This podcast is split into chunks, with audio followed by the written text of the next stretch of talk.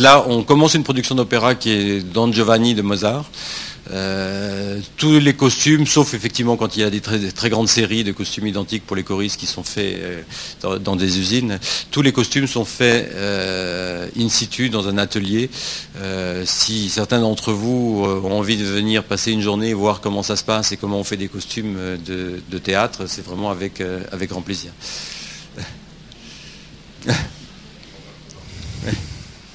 Euh, oui, moi, je voulais juste savoir comment est-ce que euh, on fait pour avoir une ligne éditoriale euh, pour choisir les spectacles qu'on va qu'on va qu'on va produire.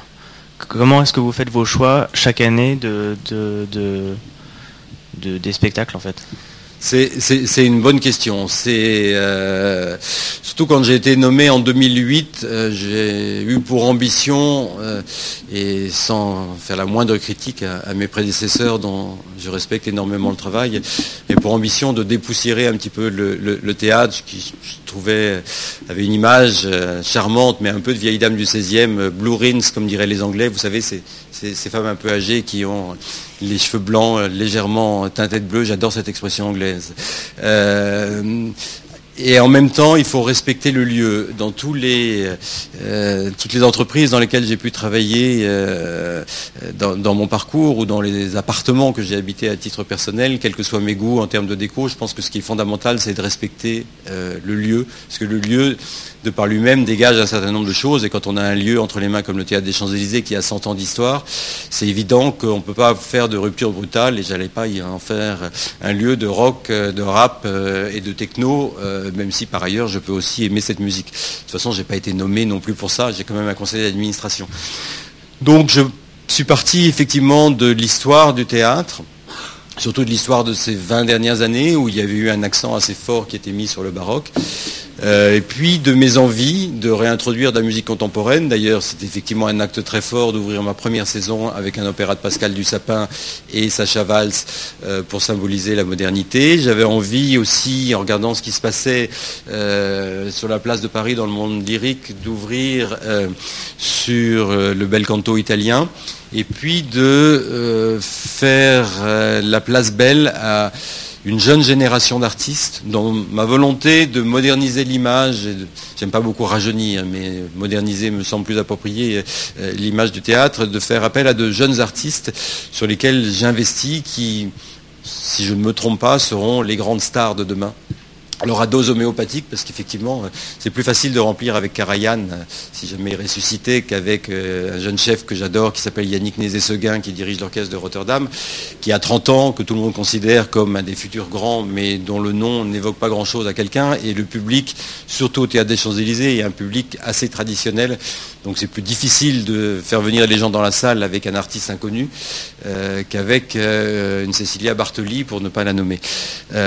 donc voilà, c'est une espèce de, toile qu'on tisse. Euh, on a évidemment des impératifs. J'ai des impératifs commerciaux. J'ai la chance d'avoir un conseil d'administration euh, dont la Caisse des dépôts, qui est propriétaire du théâtre et qui est actionnaire majoritaire, me laisse une totale liberté. La seule chose, c'est qu'il faut qu'à la fin de la saison, mes comptes soient dans le rouge, euh, dans le vert et pas dans le rouge. Euh, donc il faut que je monte à la fois des spectacles qui valorisent l'image du théâtre avec des artistes extrêmement prestigieux, comme voilà, on va citer Cecilia Bartoli ou Evgeny Kissin ou Anne-Sophie Mutter, ce sont des noms qui vous disent quelque chose. Des artistes moins connus dont je sais qu'ils ne vont pas remplir la salle, mais euh, valoriser l'image du théâtre. Et puis, euh, voilà, sur les opéras, ce qui est aussi très porteur d'image, c'est le choix des metteurs en scène si vous faites appel à un metteur en scène traditionnel ou à un Marthaler ou à une Sacha Valls, vous ne véhiculez pas du tout, du tout la même image du théâtre. C'est un petit peu... Euh, il y a beaucoup d'inspiration, il y a beaucoup de calculs aussi dans, une programmation. On, prend des risques. Je suis en train de travailler en ce moment sur la programmation, en tout cas en termes d'opéra, de 2017-2018. 16, 17 et 17, 18. Donc on travaille très longtemps à l'avance. Euh, c'est un métier difficile parce qu'effectivement 100% des budgets sont engagés par des contrats deux ans à l'avance. Quand il arrive des, événements économiques comme ceux que nous venons de traverser, c'est compliqué de s'adapter parce que toutes nos dépenses sont engagées et nos recettes ne suivent pas. Donc il faut trouver des moyens euh, éventuellement, mais ils sont limités, de limiter les dégâts. Mais ce qui préside à la à la construction d'une saison, c'est à la fois effectivement, je pense, le respect du lieu, et puis il faut se faire confiance. Je pense que euh, euh, si on veut laisser une trace, qui est un petit peu mon ambition, mon ambition c'est que le jour où je partirai de ce théâtre, euh, on puisse se dire que j'y ai fait quelque chose, ou que j'ai laissé un petit peu une, marque ou une patte. il faut faire confiance à ses goûts, il faut faire confiance à, à ses choix artistiques, et puis espérer qu'ils soient bons. J'imagine c'est un peu quand euh, euh, vous décidez de, je ne sais pas comment vous travaillez, de faire une collection ou de, décider un certain nombre de modèles. Vous avez vos propres goûts sur le choix des matières, sur le choix des couleurs, sur le choix des formes. Alors vous respectez un environnement dans lequel nous vivons tous qui nous influence, mais il faut aussi euh, laisser libre cours à vos choix personnels pour que votre œuvre, alors je n'ai pas la prétention de faire une œuvre, moi je ne suis pas un créateur, mais au moins mon travail est une image et une personnalité. Mais tout est, ouvert. C'est ça qui est formidable, c'est que j'ai un cahier des charges, je dois faire quatre ou cinq opéras scéniques. Donc ça, c'est une obligation. À partir de là, je gère mon budget comme je le veux et je fais ce que je veux, ce qui est une formidable liberté et une formidable angoisse aussi parce que euh, voilà, il faut. Mon ambition est de faire bouger ce théâtre et en même temps de lui conserver son public, qui est un public assez traditionnel. Donc on ne peut pas le faire bouger de façon trop, trop violente, mais c'est quelque chose d'extrêmement excitant. Tout est possible. À partir du moment où techniquement euh, euh, les choses sont possibles pour le théâtre. Je dis techniquement parce que notre fosse d'orchestre n'est pas aussi grande que celle de l'Opéra Paris. Donc il y a des œuvres comme Vodsec euh, ou le Crépuscule des dieux de Wagner que je ne pourrais jamais faire parce que l'orchestre ne tiendrait pas dans la fosse. Mais nonobstant cette petite contrainte, je peux tout faire. À moi de faire en sorte que ça, que ça ait une cohérence et que ça véhicule une image. C'est un peu mon ambition le, théâtre des Champs-Élysées à votre arrivée était euh, Blorins et, euh, et maintenant, enfin dans 20 ans, euh, pour vous, il, serait où? Il serait quoi? Alors ça ne sera jamais un temple de la modernité, même si Gabriel Astric l'a voulu et s'il y a eu énormément de créations. je pense, c'est un peu prétentieux si c'est moi qui le, qui le dis, et je pense que ce n'est pas encore complètement visible pour l'ensemble du grand public, mais ça l'est déjà pour les gens du métier. Je pense qu'en cinq ans, depuis 2008, je suis arrivé à le remettre un petit peu dans un courant euh, de modernité. Euh, euh, il y a ce qu'on appelle les grandes salles de concert ou les grandes salles d'opéra, qui sont la Monnaie à Bruxelles, Covent Garden à Londres, le Metropolitan, le théâtre, le Staatsoper à Vienne. le théâtre des Champs-Élysées était un peu à la marge par rapport à ça. C'était effectivement une belle dame du, du 16e arrondissement aux cheveux blanc-bleu, euh, mais n'était pas parmi les salles qui comptent. Au jour d'aujourd'hui, moi je ressens, alors c'est vrai que c'est un peu prétentieux si c'est moi qui le dis, que les choses ont bougé, ne serait-ce que par l'attitude des gens du métier. C'est comme ça que ça arrive. C'est-à-dire que je reçois des propositions euh, d'agents euh, sur des metteurs en scène, sur des gens qui en général ne voulaient pas venir au théâtre des Champs-Élysées parce qu'ils considéraient que c'était pas assez prestigieux. Maintenant, il y a des gens qui s'y intéressent. Il y a énormément de solistes qui frappent à la porte. La saison prochaine que je vais annoncer euh, dans, 15 jours, ça sera la première fois et ça a été à sa demande depuis 20 ans que Cécilia Bartoli sera sur la scène d'un opéra puisqu'elle n'apparaît à Paris qu'en concert. Elle a fait une très très brève apparition euh, il y a 20 ans à l'Opéra de Paris dans Chérubin des Noces de Figaro, mais elle était totalement inconnue. Depuis, elle n'a jamais chanté euh, un opéra scénique à Paris. Il y a deux ans, euh, je l'ai croisée à un concert, elle m'a dit, écoute, je rêve de faire un opéra scénique à Paris, je voudrais que ça soit chez toi. voilà, c'est des petites choses comme ça qui font que j'ai l'impression que l'image bouge. Mon ambition n'est pas d'en faire un, lieu de création ni un lieu de, de la modernité. Je pense pas. Euh, je ne peux pas savoir. Après, au bout de, j'ai un contrat jusqu'en 2020. Peut-être que mon successeur arrivera à, aller plus loin. Euh, je ne pense pas que je ferai le travail que Gérard Mortier avait fait à l'Opéra de Paris euh, à la suite de Hugues Gall. Je ne sais pas si certains d'entre vous avaient suivi son travail, mais l'époque de Hugues Gall et de ses prédécesseurs était une époque extrêmement traditionnelle dans les choix de metteurs en scène et de production d'opéra. Quand Gérard Mortier est arrivé il y a une quinzaine d'années, il a révolutionné le monde de, l'opéra en faisant venir des gens comme Warlikowski, en faisant venir des gens comme Marthaler. et il s'est attiré les foudres du public, les foudres de la critique. ceci dit, l'opéra ne désemplissait pas. Il y avait des scandales quasiment tous les soirs mais euh, il a fait un vrai travail de dépoussiérage, extrêmement violent qui a été pour moi extrêmement salutaire pour l'Opéra de Paris, à tel point que quand Nicolas Joël a pris sa succession euh, il, y a, cinq ans euh, et qu'il est revenu à des mises en scène beaucoup plus classiques, il a été à son tour extrêmement critiqué parce que Gérard Mortier avait fait avancer l'Opéra de Paris tellement loin que le retour en arrière n'était plus possible. Et je pense qu'avec l'arrivée de Stéphane Lissner en 2015, on va de nouveau avoir une époque de grande modernité. Théâtre des Champs-Élysées, euh, je ne veux pas en faire un lieu, c'est voilà, pas l'Odéon, euh, c'est pas c'est pas le théâtre de la Bastille, qui sont des théâtres vraiment d'avant-garde. Mon ambition est de l'inscrire dans un courant euh, d'actualité et de modernité avec avec des gens qui comptent au jour d'aujourd'hui dans le milieu culturel qui est, le nôtre. Vous avez trois qualificatifs pour euh, résumer la tradition de votre théâtre. Donc, euh, Diversité, modernité et continuité, effectivement. Euh, modernité, j'en ai un petit peu parlé, effectivement, dès, la première saison de Gabriel Astruc, avec des créations de Bussy, des créations de Forêt, évidemment la création du Sacre du Printemps il y a eu euh, de la modernité au théâtre. ça s'était un petit peu perdu. Euh, et comme je l'ai dit, j'ai souhaité, dès ma première saison, réintroduire de la musique contemporaine. D'ailleurs, si vous gardez ça dans un petit coin de votre tête, en printemps 2015, il y aura, j'ai passé une commande pour un opéra, un compositeur japonais qui s'appelle Dai Fujikura. Euh, et ça sera la première mise en scène en 3D d'un opéra sur un, livre formidable de science-fiction que vous avez peut-être lu qui s'appelle Solaris de Stanislas Lem. Beaucoup de gens connaissent le film de Tarkovsky, mais euh, qui est basé sur un livre euh, polonais. Et donc, euh, voilà, il y en aurait une aventure de mise en scène en 3D par un mise en scène faite par un, chorégraphe japonais qui s'appelle Saburo Techigahara. Je pense que le projet va être très très intéressant. Donc modernité de toute évidence, diversité parce qu'effectivement, et c'est une des vraies particularités du théâtre des Champs-Élysées, aujourd'hui quand on regarde ce qui se passe dans le monde de la musique classique, il y a des salles d'opéra, il y a des salles de concert, petites ou grandes, euh, mais au Théâtre des Champs-Élysées et des salles de ballet, au Théâtre des Champs-Élysées, on est tout ensemble.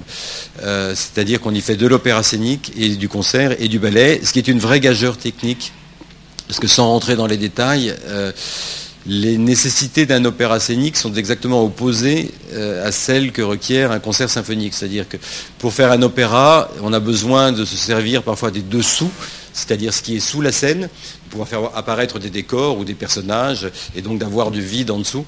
Euh, et pour des concerts symphoniques, on a besoin au contraire de pouvoir avoir des niveaux différents et des gradins. Et donc forcément, euh, les gradins, ils sont en dessous. Euh, donc le système de gradinage est totalement opposé à ce que requièrent en général les mises en scène d'opéra. Bon, avec la technologie au jour d'aujourd'hui, on y arrive. C'est pas toujours très simple, on n'a pas les mêmes possibilités qu'une vraie salle de concert ou qu'une vraie salle d'opéra, mais on y arrive. Euh, et la capacité de la salle, et ce que je disais tout à l'heure, son intimité, permet d'aborder des genres musicaux que la plupart du temps on aborde dans de petites salles. Euh, pour ceux d'entre vous qui, connaissent ou qui savent ce que c'est que la musique de chambre, euh, habituellement la musique de chambre, du quatuor à cordes, du trio, ou même du récital piano, ça se passe dans une salle de 800 places ou 2000 places. Euh, quand on fait du quatuor, quatuor à cordes au théâtre des Champs-Élysées, on n'est absolument pas perdu. et l'intimité de la salle, malgré ces 2000 places, le permet. Donc il y a une vraie diversité des gens et puis la continuité, parce que quand on se penche sur, euh, et ça rejoint ce que, je viens de vous dire sur ma façon d'envisager la programmation, euh, quand on se penche sur l'histoire du théâtre euh, depuis 100 ans, il a été en perpétuel mouvement, et il n'y a jamais eu de rupture brutale. Euh, comme euh, l'Opéra de Paris a pu en avoir, ou comme euh, le Châtelet vient d'en avoir une il y a cinq ans avec l'arrivée de Jean-Luc Choplin. Avant, avant avec le travail de Jean-Pierre Brossman et, de Lissner, le, le Châtelet était un opéra bis avec des productions d'opéra qui étaient beaucoup plus luxueuses, et plus traditionnelles aussi, mais extrêmement luxueuses, plus luxueuses que l'opéra de Paris. la volonté de la ville de Paris a été d'en faire un théâtre plus populaire et d'en faire un théâtre de music hall et de variété, donc du, Broadway à Paris. Jean-Luc Choplin a fait un travail absolument formidable, mais il a fait table rase quasiment du passé. Et quand on y voit les spectacles aujourd'hui, qui sont de grande qualité, ça n'a strictement rien à voir avec euh, ce qui se passait avant. Théâtre des Champs-Élysées, il n'y a jamais eu ce genre de rupture. Il y a une avancée continue et une grande fidélité aux artistes. C'est ce qui, qui marque beaucoup aussi l'image du théâtre. C'est que moi, je n'ai jamais été comme ça, même dans mon parcours précédent, quand j'étais producteur euh, indépendant. Euh, le one-shot avec un artiste ne m'intéresse pas. Alors certes, vous pouvez faire, je vais encore la citer, un concert avec Cécilia Bartoli, vous allez euh, avoir le tout Paris, vous allez peut-être gagner beaucoup d'argent, mais je trouve que ce n'est pas intéressant comme travail, sauf qu'on peut faire de l'image. Je trouve ça beaucoup plus intéressant, même si c'est plus risqué, d'aller écouter de jeunes artistes euh, d'essayer de les découvrir et de les faire découvrir euh, au public. Ça prend du temps, euh, mais c'est extrêmement gratifiant. si je cite certains, certains artistes dont les noms vous évoquent peut-être quelque chose, comme Hélène Grimaud, la fameuse pianiste au je veux dire, la première fois que j'ai travaillé avec Hélène, elle avait 15 ans. Euh, elle avait 60 personnes dans la salle pour un récital de piano. C'était dans le cadre des concerts du dimanche matin au théâtre du Rond-Point chez Jean-Louis Barrault. Euh, bon, maintenant, vous voyez le, succès d'Hélène Grimaud. C'est pareil. Quand j'ai commencé avec Philippe Jarouski, ce contre-ténor dont tout le monde parle maintenant, Philippe était totalement inconnu. C'était, euh, il avait 20 ans. voilà, j'ai eu une espèce de coup de foudre artistique avec sa voix. Et puis j'ai décidé d'investir sur lui. Et maintenant, il a le succès qu'on lui connaît. Je fais pareil, ce que je disais avec ces jeunes chefs d'orchestre comme Yannick Nézé-Sega ou Andris Nelson. Euh, je pense que la fidélité aux artistes et la construction d'un public à un artiste est fondamentale pour arriver à, donner une image à un lieu et aussi à fidéliser des artistes. C'est un monde où la concurrence est très grande. On dit toujours qu'il n'y a pas beaucoup de public. Moi, je pense que quand il y a des spectacles de qualité, il y a du public. Euh, on dit que le monde de la musique classique est cher, c'est faux. Euh, je veux dire, c'est vrai que les places, parfois les plus chères, peuvent être très chères. Euh, en opéra, on va jusqu'à 140 euros, mais on commence à 5 euros. Quand on voit les prix, alors 5 euros, on voit pas grand-chose, mais à partir de 10-15, on voit très bien. Quand je vois les prix au Stade de France, soit pour un match de foot, soit pour un concert de rock, ça voisine aussi les 100 ou 150 euros. Une place de concert, un récital de piano, les meilleures places sont à 65, à 20 euros, quasiment le prix d'une place de cinéma. Euh, vous entendez très bien et vous voyez le pianiste. Donc euh, je pense que euh, ce n'est pas une question d'argent, je pense que c'est une question voilà, de donner envie au, public de s'attacher à une programmation et de s'attacher à des artistes et, surtout de réaliser que la musique classique n'est pas un genre réservé à une élite. C'est c'est une vaste ambition, ça. Pardon, je suis très bavard, mais c'est une vaste ambition que j'ai, moi, de, avec les, faibles moyens que, sont les nôtres de désacraliser la musique classique. Historiquement, et c'est une vraie particularité française, la musique classique en France, c'est la musique de l'élite. C'était la musique de Louis XIV.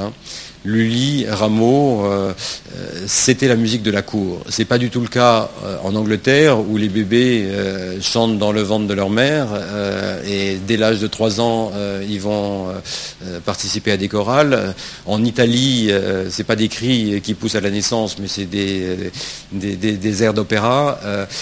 en Allemagne, il y a une très très forte tradition musicale. En France, pas du tout, du tout, du tout c'est a toujours été réservé à une élite et notre principal euh, travail euh, et ambition, c'est de faire découvrir la musique classique et de, faire, en sorte que les gens réalisent que euh, c'est de la musique tout court et je ne vois pas pourquoi on fait de la différence entre de la musique classique et, de la musique ou de la variété ou du rock. Et pardon de citer un exemple personnel, mais j'ai une fille qui a 8 ans qui adore. Bon, elle est évidemment un peu privilégiée parce qu'elle peut venir assister à des répétitions, elle connaît l'envers du décor, elle connaît les artistes, donc ça aide. Mais pour elle, quand elle veut se mettre de la musique dans sa chambre, je l'entends à la fois passer de Podane à la sixième de Tchaïkovski, comme si c'était une seule et même musique. Et je pense qu'il y a un vrai travail éducatif à faire avec les jeunes pour leur montrer que la musique classique, c'est pas une musique euh, abrupte ni réservée à une élite. Et ne jamais oublier ce que j'ai dit tout à l'heure, euh, le côté interprétatif. C'est quelque chose que j'en avais parlé à un ministre de la Culture, mais j'aurais dû en parler à un ministre de l'Éducation, que je trouve qu'on devrait développer euh, dans l'enseignement c'est des écoutes comparatives. Parce que plutôt, euh, je ne sais pas si ça existe encore euh, dans les cours euh, d'éducation musicale, les dictées par exemple, les dictées musicales ou le solfège, je veux dire, moi j'ai fait ça quand j'étais, quand j'étais à l'école, c'est totalement ridicule et c'est totalement réverbatif et ça ne sert strictement à rien d'apprendre le solfège si on ne veut pas être instrumentiste soi-même. Par contre, éveiller des enfants à, à l'écoute, c'est-à-dire leur faire écouter la même œuvre par trois artistes différents, que ce soit un interprète ou un, musicien ou un chanteur, ça c'est une expérience formidable parce que à la fois quand on a entendu trois fois la même œuvre, d'abord on la connaît, donc quand on reconnaît quelque chose, c'est plus facile de l'apprécier, et puis euh, on peut être sensible, comme je le disais aussi tout à l'heure, à une interprétation et pas à une autre. Donc il y a tout un travail qu'il faut qu'on fasse, c'est pas facile euh, pour quelque part désembourgeoiser, désélitiser la musique classique. Euh, on essaye par tous les biais euh, qui, sont, qui sont les nôtres, mais voilà, je me souviens, il y a une quinzaine d'années, on avait, dans le cadre des concerts du dimanche matin que je produisais, fait l'histoire du soldat de Stravinsky, qui est une, espèce de conte comme ça, conte mis en musique, et on avait demandé à MC Solar d'être le récitant. C'est évident qu'on a eu un public euh, qui était venu écouter MC Solar, mais qui a entendu pendant une heure du Stravinsky. Voilà, par des biais un petit peu détournés, ou quand on fait appel, ce qui était le cas sur le Don de Pasquale, à des metteurs en scène qui sont très grand public, comme Denis Podalides, par exemple, qui attirent un public plus vaste que celui de la musique classique, euh, ce sont des moyens pour euh, faire venir des gens à de la musique classique. C'est un travail qui est extrêmement ardu, mais voilà, c'est difficile aussi de refaire 500 ans d'histoire française. J'ai deux questions. Euh, une première sur la dotation. Est-ce que la Caisse des dépôts euh, fournit une dotation? Est-ce que quand on achète une place au Théâtre des Champs-Élysées, il y a une subvention qui, permet de baisser le prix? Et puis après, j'ai une deuxième question pour conclure, plus personnelle. Qui la, concerne la Caisse des dépôts est propriétaire des murs et mécène. Euh, alors euh, juridiquement, le théâtre est une société anonyme. Donc j'ai une grande liberté. Effectivement, je ne dépends ni du ministère de la Culture ni de la ville de Paris. C'est ma grande joie d'ailleurs. C'est mesquin, je vous l'accorde, mais c'est ma grande joie quand il y a des gens du ministère de la Culture qui demandent des places euh, de leur faire payer. Euh, il n'y a que le ministre que, de toute façon, on ne la voit pas beaucoup, Madame Filippetti. Mais euh, voilà, les gens de ma famille payent leur place. Je ne vois pas pourquoi je vais inviter des gens du ministère de la Culture que je ne connais ni d'Ève ni d'Adam. Donc ils sont furieux en général quand vous leur dites que vous êtes ravis de leur mettre des places à 60 ou 150 euros. Euh, comme par hasard, ils ne sont plus disponibles, mais c'est pas grave. donc non, mais c'est vrai, c'est une réalité. Il y a des gens que je ne citerai pas par égard pour eux, mais qui, si, allez, je vais la citer, comme Monique Lang, par exemple, la femme de Jack Lang qui vous appelle à 4 heures d'après-midi en disant je voudrais 6 places, euh, six places gratuites. je, vais, faire répondre, cher Monique, vous êtes gentil. D'abord, les 6 places, je ne suis pas sûr de vous les trouver. Et si vous les avez, elles sont payantes. Mais voilà, on est encore dans un état où même avec un gouvernement de gauche, on se croit un petit peu euh, tout permis. Pardon, je suis cynique, mais euh, voilà, je suis un peu connu aussi dans le métier pour être assez cash et de ne pas avoir un langage très politique. Ça m'a joué des tours, mais je ne changerai pas à mon âge avancé pour autant. Donc la Caisse des dépôts et notre propriétaire nous donne une subvention euh, qui est de l'ordre de 10 millions d'euros. Euh, qui est une subvention de fonctionnement et une subvention de, artistique. Donc avec les 10 millions, il faut que je paye mon personnel et il faut que je fasse mes spectacles. Euh, ils en reprennent d'ailleurs une partie en loyer, puisque nous sommes locataires d'une société civile immobilière. Mais oui, euh, le, monde de la musique classique ne peut être que subventionné. Pour vous donner un ordre de grandeur, parce que ce sont des chiffres qui sont intéressants, je trouve, une production d'opéra, une nouvelle production d'opéra, euh, engendre, alors la fourchette que je vais donner est assez grande, mais elle est assez éloquente. En fonction du nombre de choristes et du nombre d'artistes impliqués sur scène, engendre un déficit entre 600 000 et 1 million d'euros. C'est-à-dire que globalement, plus on joue, plus on perd d'argent. Euh, on va dire grosso modo que la recette d'un soir couvre à peu près les cachets euh, des artistes qui sont sur le plateau. Ce qu'il faut amortir euh, en plus et qui engendre son déficit, c'est évidemment toutes les répétitions, la construction du décor, la construction des costumes. Il y a à peu près sur, on va dire, une production d'opéra moyenne, si on compte à peu près une centaine de costumes il n'y a pas loin de 100 000 euros de, costumes. Moyenne 1000 euros euh, par costume, si on intègre évidemment la main-d'œuvre. Euh, donc euh, voilà, décor et costume sur un opéra, ça coûte 350 000 euros, 300, 350 000 euros.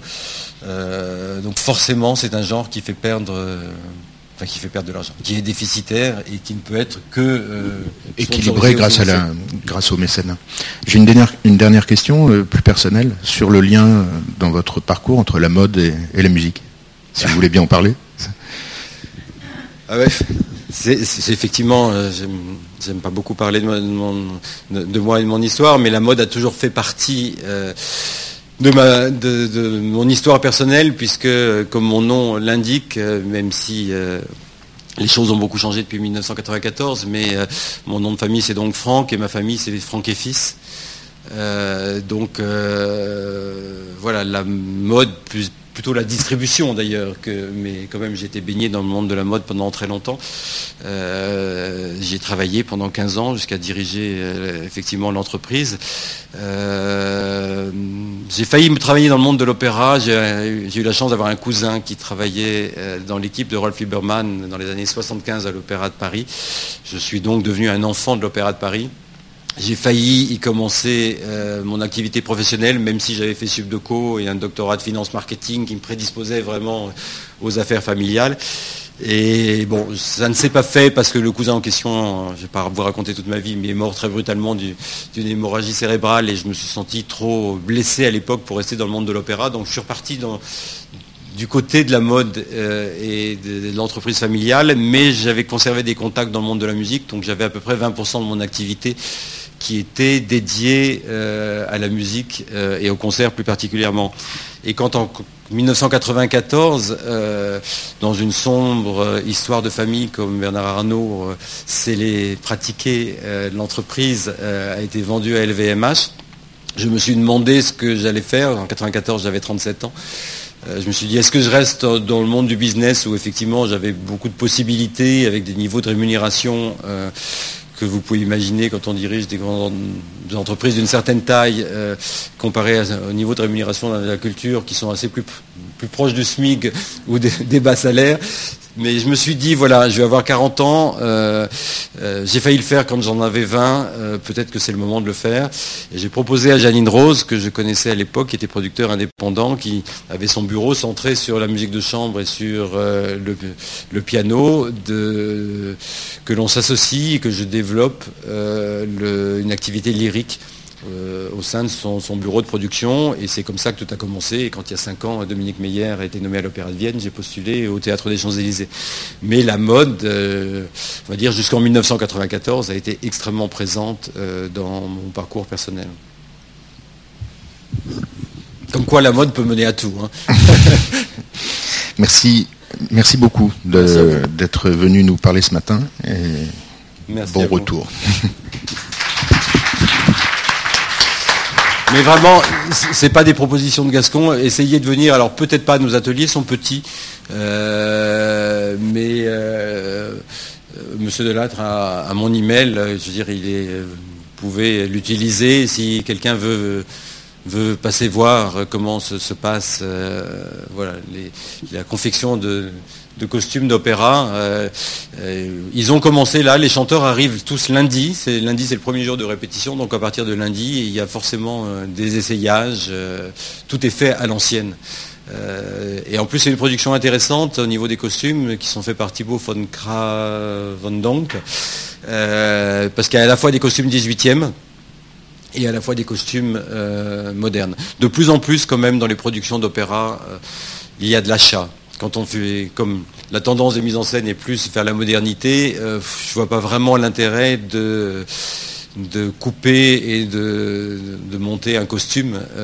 il vaut mieux parfois aller l'acheter chez Zara ou ou mieux si on trouve, je dis mieux, parce qu'en même temps j'avais une anecdote qui me passait dans la tête, on a fait en mois de décembre une production euh, qui était une reprise d'une production de Bruxelles qui a fait beaucoup parler d'elle. Il fait beaucoup de bien à l'image du théâtre, une production d'un metteur en scène très sulfureux qui s'appelle Varlikovski. Je ne sais pas si vous connaissez Varlikovski, mais sur Médée de Cherubini. Et Jason, euh, dans cette production, était en smoking.